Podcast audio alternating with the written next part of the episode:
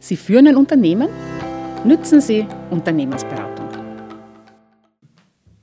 Herzlich willkommen beim Podcast zum Thema Unternehmen sollen wissen, wie sie Unternehmensberatung nutzen können.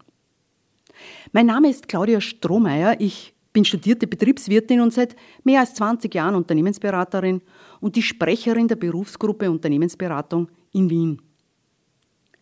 Ich habe diese Podcast-Serie initiiert mit dem Ziel, damit Sie erfahren, wie Unternehmensberatung auch in Ihrer Unternehmung wirken kann. Dazu lade ich in jeder Ausgabe eine Kollegin, einen Kollegen zu mir ein. Als Expertin, als Experte in einem speziellen Fachbereich der Unternehmensberatung werden wir Relevantes über Methoden, Herangehensweisen und Lösungszugänge aus der Praxis diskutieren. In dem Unternehmensführungskongress Frischer Wind sind erstmals im Frühjahr 2021 Kolleginnen und Kollegen zusammengekommen und haben einen ganzen Tag zum Thema Unternehmensführung mit Expertenbeiträgen für Unternehmen veranstaltet. Diese Fachbeiträge sind zu Podcast-Episoden zusammengestellt und liefern so interessante Beiträge zum Nachhören, speziell für Sie.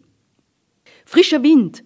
Michael Raab bringt aktuelle Finanzierungsmix zusammengestellt für Sie. Liebe Unternehmerinnen, liebe Unternehmer, mein Name ist Michael Raab und ich habe die Freude, Ihnen heute die Services der Zero to One Funding Services GmbH vorzustellen. Was ist die größte Herausforderung für innovative Startups und KMU, gerade wenn es um innovative Produktentwicklungen oder Investitionen geht?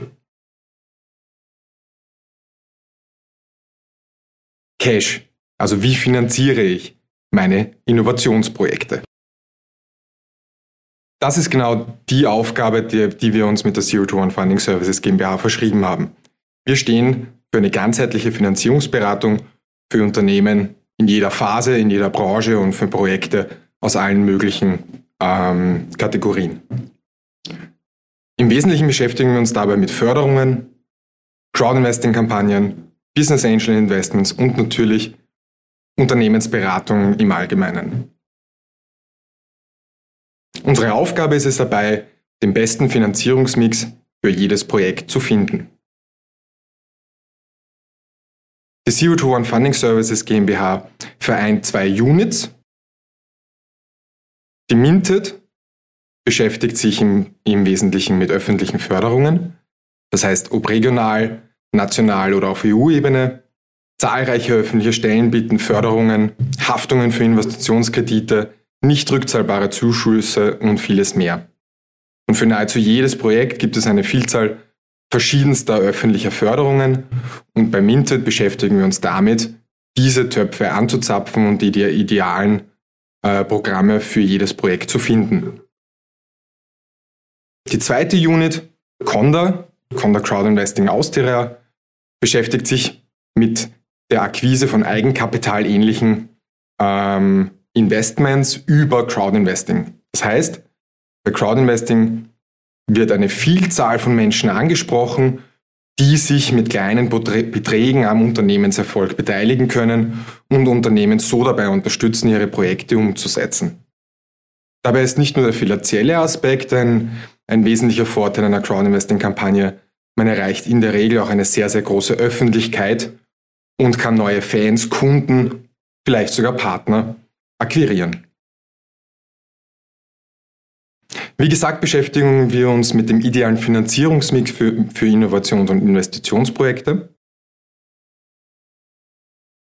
Den gibt es aber nicht generell, diesen Finanzierungsmix sondern der Finanzierungsmix kann nur individuell zusammengestellt werden für jedes Unternehmen, je nachdem, welches Projekt geplant ist, welche Kosten anfallen sollen und in welcher Unternehmens- oder Produktphase sich das jeweilige Projekt gerade befindet. Und die wesentlichen Instrumente, die uns in diesem Mix eben zur Verfügung stehen und die wir bearbeiten, ist das Thema Förderungen, Eigenkapital über Crowdinvesting und Fremdkapital. Zu jedem dieser drei Punkte würde ich jetzt gerne ähm, ein bisschen ausführen. Zum Thema Förderungen. Gefördert werden im Wesentlichen Innovationen und Investitionen. Die wichtigsten Dinge vorab sind, immer eine Förderung vor Projektstart einzureichen. In den seltensten Fällen kann rückwirkend eine Förderung gewährt werden. Gibt es ganz wenige Ausnahmen. Aber in der Regel geht es immer darum, einzureichen und dann das Projekt zu starten. Erst dann sind Kosten förderbar. Ein wichtiger Aspekt der bei Förderungen immer vernachlässigt wird, ist die Restfinanzierung sicherzustellen. Die Förderstellen gewähren sehr, sehr, sehr große Zuschüsse, bis zu 60, 70 Prozent der Projektkosten mitunter sogar, aber eben nicht 100 Prozent. Daher ist das Thema Restfinanzierung ein wesentliches und auch mit ein Grund, warum wir die ganzheitliche Finanzierungsberatung ähm, uns auf die Fahnen geschrieben haben. Wichtig ist es auch, bei einer Einreichung die Förderkriterien genau zu studieren. Es gibt unterschiedlichste Förderprogramme, die alle verschiedene Richtlinien und Schwerpunkte haben. Diese Richtlinien sollte man sich sehr genau zu Herzen nehmen ähm, und auch im Antrag entsprechend berücksichtigen. Was ich vorab auch immer gerne rate, ist es, kein Marketing-Blabla in die Anträge zu schreiben, sondern tatsächlich Zahlen, Daten, Fakten, kurzum Informationen im Antrag zu verarbeiten, die eine Jury auch qualifiziert bewerten kann.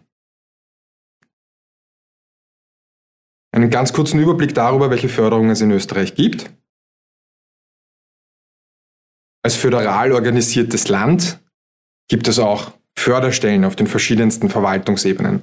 Angefangen bei der Europäischen Union, wo es im Rahmen des Horizon Europes Programm jetzt über 100 Milliarden Euro an Fördermitteln ähm, abzuholen gilt in den nächsten sieben Jahren.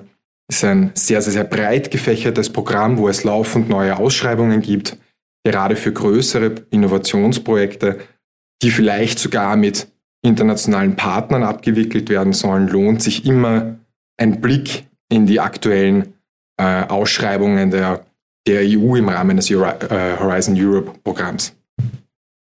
Darunter sozusagen auf nationaler österreichischer Ebene gibt es die wesentlichen Förderstellen der FFG, die Forschungsförderungsgesellschaft. Die ist sehr, sehr forschungs- und entwicklungsorientiert. Hier wird sehr viel Grundlagenforschung auch gefördert und sehr viele Spezialprogramme ähm, fördern Projekte aus dem Bereich der Nachhaltigkeit, Ökologis Ökologisierung bis hin zu digitaler Innovation. Das Austria Wirtschaftsservice, die AWS, auch eine sehr prominente nationale Förderstelle, verwaltet ebenfalls sehr viele Mittel für Zuschüsse im Innovationsbereich, aber auch oder fungiert aber auch als Ansprechpartner, wann immer es um Haftungen für Kredite geht, die zum Beispiel für Investitionsmaßnahmen ähm, gemeinsam mit einer Bank aufgenommen werden sollen. Projekte im Bereich Tourismus, Hotellerie sind bei der Tourismusbank angesiedelt. Dort gibt es ähnliche Instrumente, vor allem auch sehr viele Haftungsübernahmen, aber auch kleinere Zuschüsse, wie bei der AWS. Und schließlich kommen wir dann in die, in die weiter äh, in die regionalere Verwaltungsebene, eben in die Bundesländer. So hat jedes Bundesland oder so gut wie jedes Bundesland eine eigene Agentur, eine eigene Einrichtung, die regionale Förderungen verwaltet. So nennen hier zum Beispiel in Wien die Wirtschaftsagentur Wien, die zurzeit Schwerpunkte im Bereich der Lebensmittelproduktion und Distribution in Wien äh, setzt, aber auch interessante Förderprojekte im Bereich der Kreativwirtschaft hat. Ebenso das Land Niederösterreich interessante Förderprogramme, auch für junge Gründer ähm, oder für bestehende Unternehmen. Und auch hier die Botschaft immer auf jeder Verwaltungsebene einmal kurz screenen, nachsehen, gibt es aktuell ein Förderprogramm, das für das jeweilig geplante Projekt von Interesse sein könnte.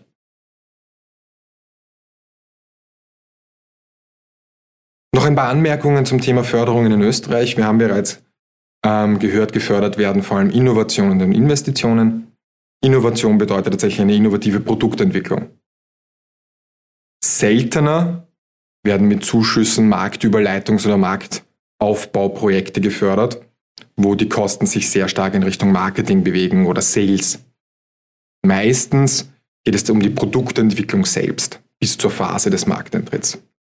Investitionen, mehr oder weniger selbstsprechend, eine echte Investition ins Anlagevermögen, also in der Bilanz zu aktivieren, ähm, wird häufig auch mit Zuschüssen oder mit entsprechenden Haftungsübernahmen gefördert.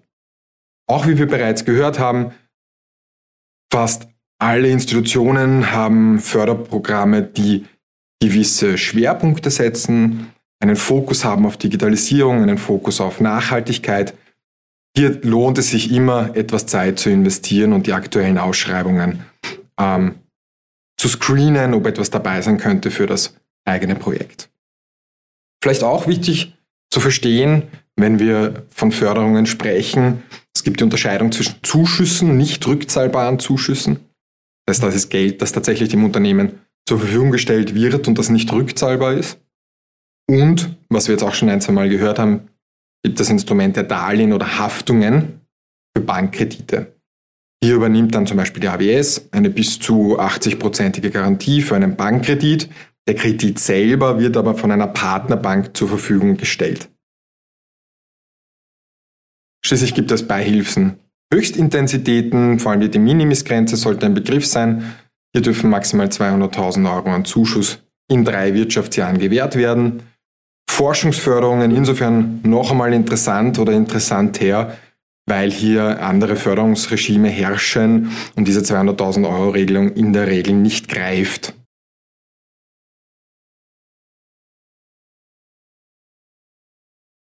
Nochmal ganz kurz in a nutshell die wichtigsten Empfehlungen zum Thema Förderungen. Die Erfolgschancen sind insgesamt in diesen sehr kompetitiven Zuschussprogrammen vor allem relativ niedrig. Also wir reden von Erfolgschancen zwischen 5 und 35 Prozent. Es muss einem bewusst sein. Also nicht jeder Antrag wird gefördert, bei weitem nicht. Darum ist es immer wichtig, einen Plan B zur Finanzierung des eigenen Projekts parat zu haben und einen Finanzierungsmix anzustreben.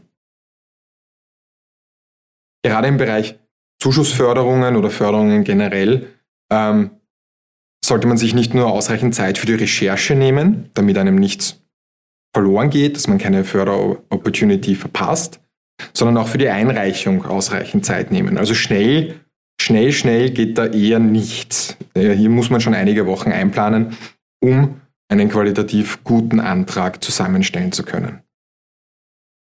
Früh in Kontakt zu treten, auch vor Einreichung schon mit den jeweiligen Programmleitern, kann sich auch auszahlen, um wertvolle Tipps, Inputs oder auch Informationen über in Kürze neu zu startende Förderprogramme zu erhalten. Ich persönlich empfehle auch immer aufgrund der eher geringeren Erfolgschancen bei Zuschussförderungen, dass man versucht, dasselbe Projekt bei mehreren Förderstellen einzureichen. Wir haben zuvor gesehen, es gibt unterschiedliche Verwaltungsebenen mit unterschiedlichen Ansprechpartnern und Institutionen. Üblicherweise wenn ein Projekt gut ausgearbeitet ist, ist der Zusatzaufwand, eine weitere Einreichung zu machen bei einer anderen Institution überschaubar und zahlt sich aber insgesamt hinsichtlich der Erfolgschancen durchaus aus. Im Antrag selbst habe ich auch eingangs schon erwähnt, bitte so konkret wie möglich sein. Ja, Zahlen, Daten, Fakten liefern, ganz konkrete Umsetzungsschritte beschreiben. Warum? Das Projekt muss ja von jemandem, der das Unternehmen und das Projekt vorher noch nicht gekannt hat, verstanden und nachvollziehbar sein und auch bewertbar sein. Und gerade bei regionalen äh, Einreichungen macht es immer Sinn, Innovation, Arbeitsplätze und Wertschöpfung in der jeweiligen Region besonders gut herauszustreichen. Soviel zum Thema Förderungen im ersten Schritt. Ähm, ich würde mir dann ganz kurz die Vorteile einer möglichen Crowdinvesting-Aktion ähm, äh, näher führen. Grundsätzlich ist Crowdinvesting nicht nur eine interessante Quelle für eigenkapitalähnliche äh, Mittel, sondern auch ein werbewirksames Finanzierungsinstrument. Oft denkt man, dass Crowdinvesting auch etwas für Startups ist und das ist so eine junge Finanzierungsform und das ist sicher nur für Startups. Nein, also gerade bei uns in der Condor Crowdinvesting Austria dürfen wir auch immer wieder bereits sehr, sehr, sehr durchaus sogar profitable KMU bei Crowdinvesting-Kampagnen begleiten, die es zum Beispiel nutzen, um eigenkapitalnahes Risikokapital der Crowd als komplementäre Finanzierung für eine Bankfinanzierung oder für ein Förderprojekt zu nutzen. Da es sich beim Crowdinvesting tatsächlich um ein Investing handelt, wo auch die Investoren eine einen ROI, also einen, eine, eine finanzielle Vergütung für das zur Verfügung gestellte Kapital erwarten, sind gewisse regulatorische Maßnahmen notwendig.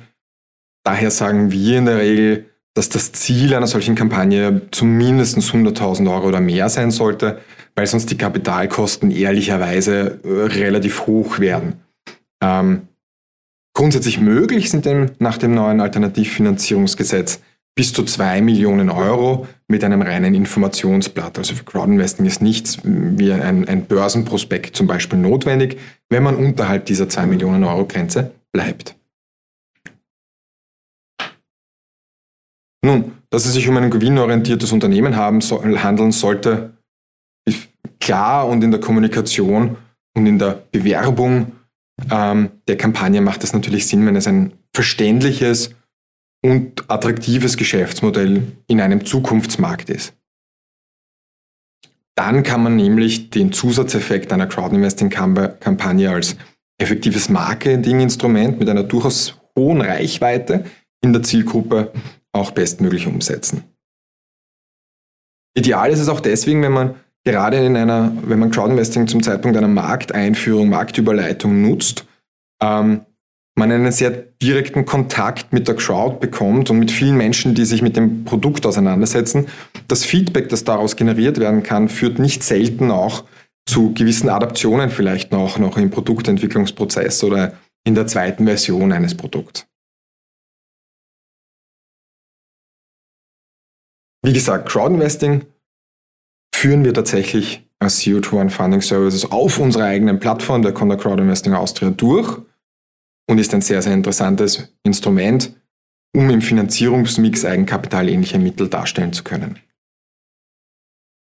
Und schließlich gibt es natürlich noch das klassische Instrument des Fremdkapitals, gerade in Österreich sehr, sehr beliebt. Hier unterstützen wir insofern, als im Wesentlichen braucht eine Bank, um einen Kredit zu gewähren, drei Dinge. Das ist die Darstellbarkeit der Rückzahlbarkeit. Das heißt, es muss ein Businessplan vorliegen, der die Rückzahlbarkeit nachvollziehbar darstellt.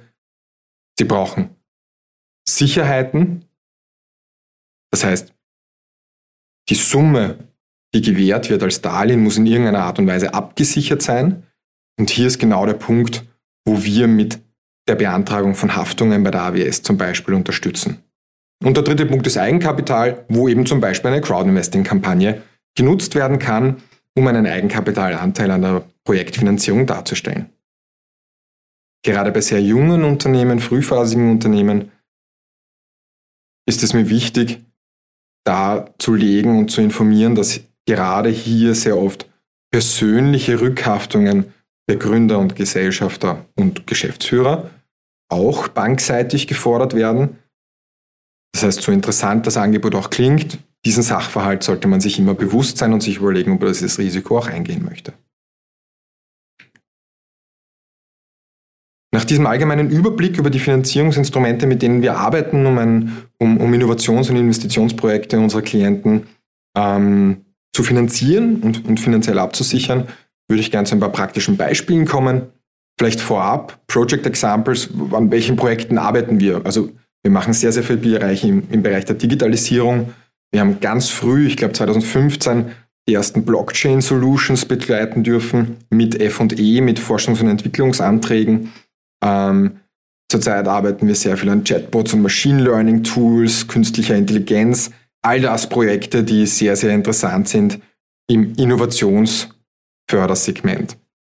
Aber natürlich auch Production Sites, also Anlagen. Hier sind wir eben im Bereich der Investitionen, wo tatsächlich zum Beispiel eine neue Werkshalle, neue Maschinen angeschafft werden müssen, die dann mit Hilfe von Förderungen, Haftungen, vielleicht sogar einer kleinen Crowdinvesting-Kampagne äh, finanziert werden.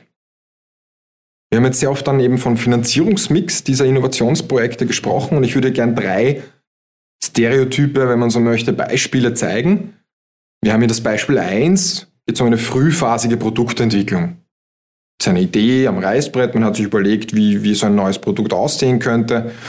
Gibt es ein paar technische Risiken, ein paar technische Herausforderungen. Ähm, und inhaltlich geht es eben einmal um ein Produktentwicklungsprojekt. Stehen Kosten bis zur Marktreife sollen hier getragen werden. technologisch anspruchsvolles Projekt im Idealfall.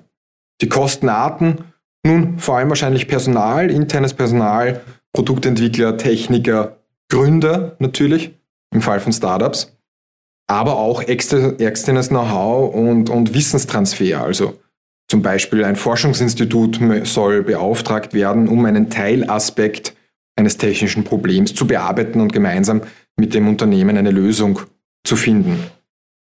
Sagen wir mal, so ein, so ein Projekt hat ein Volumen von 250.000 Euro mit internen Personalkosten und externen Know-how-Transfer. Ähm, wie kann so ein Projekt jetzt finanziert werden? Nun, wir streben hier dann zum Beispiel einen relativ hohen Förderanteil an. Wie wir schon gehört haben, gerade die kompetitiven Zuschussförderungen sind sehr stark fokussiert auf innovative Produktentwicklungen. Das heißt, wir versuchen hier zum Beispiel bis zu 60, 70 Prozent tatsächlich mit Förderungen, mit Zuschüssen abzudecken. Und die 40 Prozent, die dann zur Restfinanzierung notwendig sind, können zum Teil zum Beispiel gerade bei jungen Unternehmen über die Eigenleistung der Gründer abgedeckt werden. Oder aber man sucht zum Beispiel einen Business Angel, der bereit ist, 10, 15 Prozent des Projekts ähm, gegen eine Beteiligung am Unternehmen zu finanzieren. Und so würde so ein Finanzierungsmix aussehen können am Beispiel einer frühphasigen innovativen Produktentwicklung. Ein zweites Beispiel, mit dem wir oft zu tun haben, ist das Beispiel der Wachstumsfinanzierung. Hier sind wir also in der Phase, wo wir eben ein erfolgreiches, ein technisch anspruchsvolles Produkt fertig entwickelt haben und jetzt heißt es, jetzt müssen wir es verkaufen. Ja? Vielleicht aber auch internationalisieren bereits. Ähm, vielleicht geht es aber auch bereits um ein bestehendes Produkt, wo die Stärkung des Market Shares einfach vorangetrieben werden soll. Welche Kosten kommen hier auf uns zu? Nun, auch wieder internes Personalkosten, aber wahrscheinlich ein bisschen anders geartet. Jetzt weniger Techniker, Ingenieure, sondern mehr Salespersonal, Marketingpersonal. Wir haben wieder externe Kosten, zum Beispiel Marketingagenturen, PR-Agenturen. Wir brauchen natürlich ein Werbebudget, um Online-Ads zu betreiben, vielleicht eine PR-Aktion zu machen. Und durchaus auch Working Capital für die äh, Produktproduktion, für die Produktion der zu verkaufenden Einheiten. Wir nehmen jetzt einmal an, es ist ein Volumen von 500.000 Euro. Das kann so ein, ein Markteinführungsüberleitungsprojekt schnell einmal ausmachen. Wie kann so ein Finanzierungsmix hier jetzt beispielartig aussehen? Hier, sieht sich, äh, hier stellt sich der Finanzierungsmix ein wenig anders dar.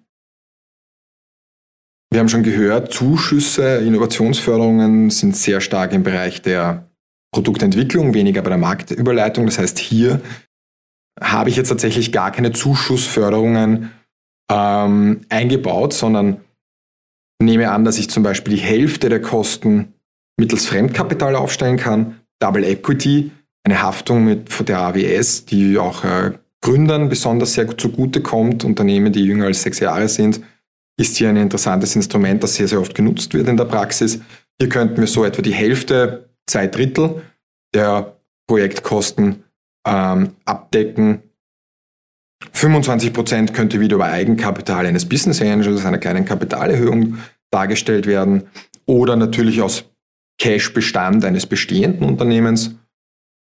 Und weitere 25 Prozent könnten eben über eine Crowdinvesting-Kampagne aufgestellt werden, die gerade in der Phase der Markteinführung, der Marktüberleitung ein interessantes Instrument sein kann.